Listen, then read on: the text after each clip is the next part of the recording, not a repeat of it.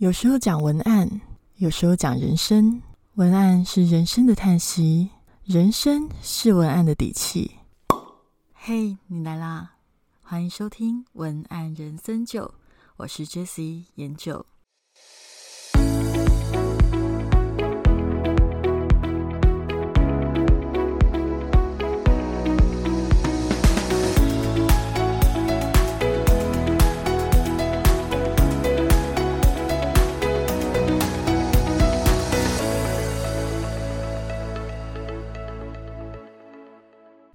Hello，我是颜九。最近过得好吗？最近还蛮特别的是，我们的粉丝刚好同时点菜，都在问父亲节的文案要怎么写呢？大家都在敲碗，想要知道这件事情。哎，不晓得你是不是最近也开始在思考？哎，八月八号大概就是在，呃，好像哎，在三个礼拜哦。大概两个礼拜的时间就要父亲节了，那您可能会想，是不是父亲节应该要写点什么？但是又觉得好像写来写去都有点词穷，是不是只能常常写什么父亲节快乐啊、爸爸节快乐啊，或者就是？那一些老老掉牙的词汇这样子，但实际上，呃，父亲节它可以延伸很多的议题来写。那我想今天我就透过这一集给大家一些我自己思考的方式以及撰写的方向。好，那我们就直接进入正题喽。父亲节的文案该怎么写？我觉得。这个部分我要先跟大家提的是，首先你要先搞清楚你的父亲节文案的目的是什么。我这里把它直接分成两类来讲会比较简单。第一个目的叫做品牌维护。什么叫做品牌维护？意思就是说，父亲节的档期你可能没有特别要卖什么东西。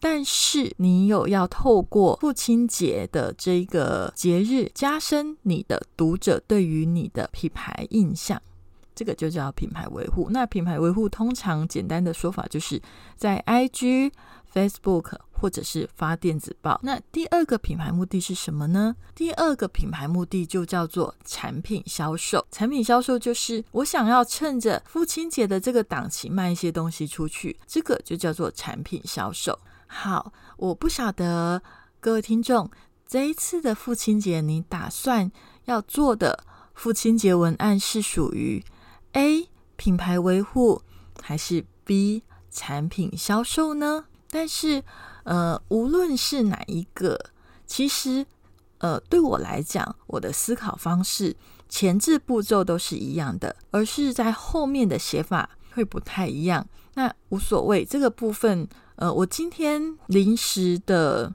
随机的去呃举一些我自己临时想到的案例来跟你分享。那通常父亲节的文案我会怎么写呢？我的思考模式的基础就是同理心写作课程的思考模式，也就是说，我在写文案的基础是从情绪感受的组成去拆解开始。你如果需要知道这个课程的。细节你可以到文案向你粉丝专业或者是官网去看，因为这个就是我整个思考逻辑的基础。我的写作方式可能会跟一般你听过的有一点不太一样。如果有听不懂的，可以到那边去看哈。那来拆解你的读者对于父亲这样子一个形象、这样子的存在，他的感受、他的情绪大概是哪一些组成？啊，因为现在是在做一个比较基本的讲解而已，所以我就用一些比较大宗的关键字，就是指的是大部分的人对于父亲的情绪感受都有哪一些关键字。我今天的举例就是一般人比较常出现的，而没有很仔细的去做 TA，也就是读者分类跟呃拆解这个部分，先说给你。让你先知道我的前提，因为今天是一个教学示范而已嘛。我现在要开始拆解一般人对于父亲的感受组成会有哪一些的时候，我通常会把它分成两类，哪两类呢？第一类叫做正面关键字，第二类叫做负面关键字。你一定会觉得，哎，负面关键字有什么用？没关系，我后面会告诉你负面关键字可以怎么用。那一般人对于父亲的情绪感受，通常有的正面关键字有哪一些呢？我这里先举五个案例，我这里先举五个关键字来做例子好了。我会从中间挑关键字出来做示范。嗯，假设正面的大家对父亲的关键字的想法有：一、守护的；二、可靠的；三、温暖的；四、幽默的；五、丰盛。丰盛的是指什么？就是有一些人。父亲是他的金主嘛，所以就叫做丰盛的。那有些人的父亲是有趣的，所以就有幽默的这个选项。那有的人人会觉得他的父亲是比较温暖的形象，有些人会觉得他的父亲很可靠。那也有一些人会觉得他的父亲常常保护他。这一些就是一般人对于父亲的正面关键字想法。那有可能这五个不会同时发生在一个人身上，但有可能这五个同时发生在不同的人身上。OK，一般人里面对于父亲这样子的角色会有什么负面关键字呢？我这里一样举五个。第一个是严肃的，严肃的应该不难想象嘛，哈，就是东方人的父亲通常比较严肃一点点啦。第二个。严厉的，哎，严肃跟严厉是不太一样的哦。严厉是比较带刺的，比较嗯压力更大一点的。第三是脾气差，就是脾气不好。脾气不好不用解释嘛，就是有的父亲他的个性就是比较会暴走啊之类的。那第四个是控制的。控制的应该也不难想象，就是有一些人的父亲，他就是比较会控制你的行动，他可能就觉得他是为你好，但是你还是会充满着被控制的压力这样子。那第五个是不守信用的，那这也是一些个案，有些人会觉得他的父亲不是那么的守信用，也就是跟前面正面关键字里面的守护的、可靠的刚好是相反的。那这一些都是有可能发生的。我们先把它拆解出来，写在纸上，分成两类：一个是正面关键字区，一个是负面关键字区。我在这里重新的再提醒一次：今天我讲的分析只是举例，你的读者对父亲的情绪感受不会跟我一样，所以你如果要练习的话，拜托你回去要自己写一个你的读者的版本。首先，你先搞清楚你的读者。族群是哪一类人？例如说是男性、是女性、是几岁到几岁？他们的职业、他们的生活背景大概是什么样的情况？再从他们的特质里面抓出他们对于父亲的感受里面有哪一些正面关键字，有哪一些负面关键字？这个其实是需要稍微推敲。你如果比较没有经验的人，可能需要一点时间推敲，然后把它分类出来。你有可能会问我说：“可是你要怎么去拆解你的读者对于父亲有哪一些感觉？”这个议题很大，其实他就是要去找很多蛛丝马迹来归类分析。呃，老话一句，如果你想要更仔细的知道要怎么去分析你的 TA。麻烦你来上一下我的呃高效好感文案这一堂课里面，它有将近一半以上的时间都在告诉你怎么样去做数据分析，去做了解你的 TA 他们的想法。他们的情绪的一些流程跟实际的有用的步骤，因为那堂课就三个小时，所以我不可能在这里讲出来。这样子，这个 podcast 根本录不完哈。那我们就继续讲下去。我们分了正面关键字跟负面关键字，在我们的纸上，它有两个区域，对不对？然后我们来了解了我们自己的呃吸引的读者是哪一些族群。然后我们对自己的品牌也有一定的了解之后，接下来的动作就是你可以去找比较符合你的品牌风格的关键字来延伸。所以我再重述一次，这个步骤里面你必须要同时了解你的品牌受众是哪一些人，再来是你要自己。很清楚你的品牌风格是哪一种风格。这两件事情你必须要先确定了，你写出来的文案才会很精准。接下来我就继续分析下去喽。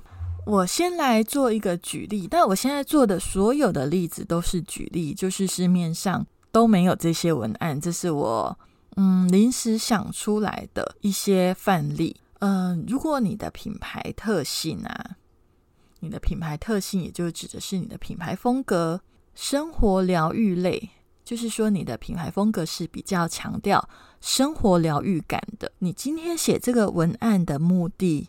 是为了要品牌维护，那也就是说，我刚刚讲过，品牌维护的意思就是，你可能是要发电子报、Facebook、IG 贴文，加强你的受众对于品牌的印象，对吧？那假设你的品牌风格是生活疗愈感的品牌风格，你想要做一个品牌维护的贴文，那该怎么写呢？我就会去挑。正面关键字跟负面关键字的区域里面，我觉得比较有 feel 的是哪一些？然后我挑了之后，我就觉得，嗯，生活疗愈感的，我可能可以比较做结合的是正面关键字的第一个叫做守护的。好，那守护的它的概念里面，我刚刚有提过，守护的它的概念指的是。那种从小被爸爸保护的安全感，所以我们来思考哦。关于守护，还可以延伸出哪一些关键字？例如说，我刚刚提的安全感就是一个。再来是，呃，思考的关键字里面还要有一些可是具体的画面，例如说老爸的抱抱，然后。守护，它又可以延伸出哪一些概念？我就觉得，哎，护身符也是一个关于守护的概念。就是我在思考守护的时候，的脑海里就飘出了护身符的画面、玉手啊这样子的画面。那我相信你在做这个动作的时候，呃，有一些人可能要花一点时间，但是你都要停下来做，就是拿一张纸、拿一支笔。例如说，你跟我一样找的是守护。这个关键字，那你就在纸上面写“守护”两个字，然后下面空白的地方，你就开始随意的延伸。思考到守护的时候，你会想到什么样的东西呢？什么样的画面呢？都把它一一的写下来，然后你再去找出有用的元素。好，使用了守护关键字，并思考出守护有关的延伸关键字之后，我就写下了以下的文案。我的文案标题是“你的问候是老爸的护身符”。那今天我的文案目的是要做品牌维护，所以也就是说，我今天这篇文案没有要卖东西，而是要维护我我的品牌印象。我的标题是“你的问候是老爸的护身符”。接下来我要开始写喽。小时候把你举高高。上学时牵着你的手，出社会时故作镇定，却忍不住询问你过得好不好。老爸从来不讲的在意，是守护你一辈子的护身符，而你的一句问候，也是他的护身符。父亲节给老爸一通电话吧，这个就是我的品牌维护的写法。如果说我今天不是要做品牌维护，而是我今天要趁着父亲节这一档要卖一个东西，卖一件商品，那我该怎么写呢？好，那我们来换一个品牌。我今天换了另外一个品牌，呃，也是相近的品牌。好了，可是它的写法就会不一样。我换的这个品牌，它的品牌风格特性是。特别的强调生活的仪式感。好，那我的目的是要做贩售父亲节专案的沙发，这个是我的文案目的。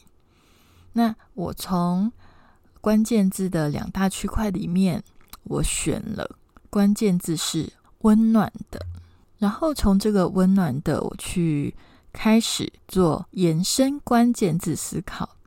我在想，温暖应该跟温柔是类似的概念。那温柔又可以跟沙发有什么关系呢？那我就在想，沙发的材质可以是让人家感觉温柔的，然后，但是沙发它这个东西的特性，它又有什么特性呢？那我就想，沙发它通常都是在客厅里扮演一个很重要的位置，而且它必须要很坚固。虽然它的材质必须很舒服，但是它必须要很坚固，因为通常坐沙发的人都很多，所以沙发它必须很坚固，才能承载住一个家里面所有的人去坐它，对吧？我在思考了这些延伸的关键字之后，我就接下来的去写下这一段文案。这一段文案记得它的前提是我要贩售付清洁专案沙发哦，所以我今天的文案目的是我要卖东西是行销，要卖出去。跟刚刚的品牌维护，也就是说发发电子报来增加我的读者对我品牌的印象，写法就不一样喽。那我要告诉你，我会怎么写呢？我要怎么卖这个父亲节专案沙发呢？我的写法是：他静静的待在角落，占据客厅最重要的位置。他安静却很有存在感，承接着一家人的。压力与重量，他看起来坚强可靠，实际上对家人柔软环保，就像老爸。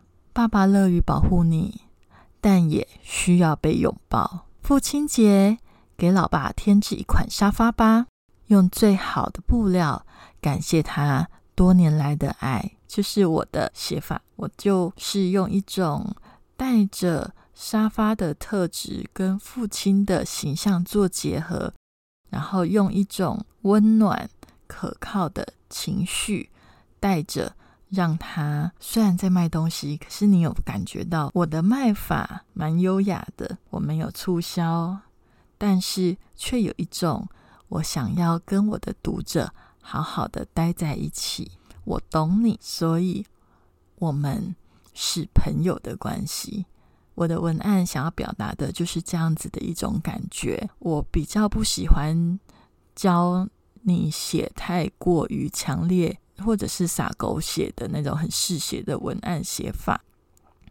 虽然有一些情况下。确实需要写。未来如果刚好有机会，或者是你如果很需要我讲什么议题，你也可以就是私讯或者是留言告诉我。那我可以，哎，如果刚好有机会，我也可以讲那一方面。那但是通常很多的销售不需要写到那种程度也卖得出去。不用夸大，也不用很撒狗血，因为对我来讲，其实夸大跟撒狗血这个东西，它就很像是一种特效药。那其实做久了，读者就麻痹了，所以而且他对品牌印象其实是不会加分的，所以我不会很喜欢教你这样子的一个写法。我比较喜欢教你的是用你品牌本来有的风格，结合一些议题。结合一些你自己的产品特性，还有跟你的呃消费族群他们生活里面的需要产生共鸣、共感、情绪的共振，然后让他在一种很舒服的状态下，发现你是我的朋友，发现我们是一路人，所以我愿意跟你买。我比较喜欢传达的是这样子的一个感觉。OK，这也是。就是刚好心里有一些感受，就跟你分享。接下来呢，我刚刚有跟大家讲到，就是关于负面关键字要怎么用嘛？因为大部分啦，其实在。呃，社群媒体上面看到的父亲节写到的，应该都是很正面、温暖、可靠、幽默、开心这样子的一个欢乐的形象。但是老实说，有光就有暗嘛，有正面就有负面。难道所有的人的老爸都是最好的吗？难道状态最好的老爸没有状态不好的时候吗？你可以想这件事情。所以负面关键字要怎么用？呃，负面关键字我要承认是它有一点难度，是要看你的品牌特性。有些人的商品可以用，有些人商品不能用，而且我觉得也没有那么强烈的可以用或不可以用，而是说，如果你要找到一个好的切入点，那就可以用。那如果没有，那就用起来怪怪的，就不要勉强这样子。我想要继续说下去喽。负面关键字到底要怎么用？其实，呃，我这里的这个案例就是使用负面关键字。好，那我这样，呃，我来看一下好了。嗯，我好，那我现在要使用的这个案例，我的文案目的是用来做品牌维护。好了，品牌维护指的就是电子报。社群贴文这些东西，那我要示范写的这个品牌的特性是什么？假设想的这个品牌特性是属于比较倾向灵性或者是情绪保养类的，因为大部分这种比较跟情绪有关或呃灵性有关的，它会比较有机会，也比较容易用负面关键字。好，那我来告诉你要怎么用。首先，我选用的是“脾气差”这个负面关键字。那“脾气差”这个负面关键字，我们开始来思考延伸的关键字有哪一些？延伸的关键字可以有哪一些呢？脾气差一定会想到暴怒、骂人，或者是讲尖酸刻薄的话、大哭之类的，就是比较压力的画面，对不对？我刚好就想到了一个例子，然后就把它结合到文案里。那我会怎么样去结合使用呢？要开始喽，念给你听哦。我的文案是：我有一个朋友，偶尔情绪会暴走，但他真的不是故意的。但是情绪累积到临界点，就是控制不了。他也不想要这样对待家人，却又失败了。忍不住讨厌自己，很讨厌。其实不用每次都这么遗憾的。情绪就像水啊，在情绪满水位前，适度泄洪，别等着溃堤才解决。每天多爱自己一点点，就是对家人更好一点点。你好，身边的人才会好啊。大家有发现吗？我在写的时候都有一个，呃，我会去描写情绪的感受。嗯，因为我在同理心写作里面有跟大家提到一个很大的重点。我我其实很常跟大家讲一件事情，就是这句话是诚意文创的周振宇老师给我的一个很大的提醒。因为我之前有上过周振宇老师的课。呃，周振宇老师他在就是说话课里面，他其实有给我们一个很大的提醒。我记得这句话，他在之前的一个 YouTube 影片有讲过，就是我们在处理事情是处理事，但重点是心情。所以，其实一件事情到底可不可以让一个人认同，一个人说服他，让他。真心的相信你，重点不是你讲了什么事情，而是你讲的那件事情有没有打动他的心情。所以，其实情绪是让人决策的最大重点。我会常常去描写情绪的感觉，其实那个感觉就是为了要让你了解我真的懂你，以及我愿意跟你并肩的诚意，就是这样子。大家会发现，我刚刚讲的那段文案，其实。也不止那一段，你如果去看我过去非常多的文案作品，其实都是类似的概念。嗯，我今天分享了两个品牌维护的，以及一个行销商品的父亲节文案写法。我在这里跟大家做一个总结。其实它的步骤就是：第一个，当然你要先去搞清楚你的读者样貌，因为搞清楚你的读者样貌。你才能够建立连接感，这是非常重要的一件事情。第二个，你当然必须要知道你的品牌风格特性，这个是每一个品牌主自己的责任。你一定要弄清楚你的品牌风格特性是什么，那你才知道你要怎么去端什么样的菜给你的读者，对吧？第三个步骤是我一个小小的提点啦，有一些人可能会有一些压力，但是我觉得。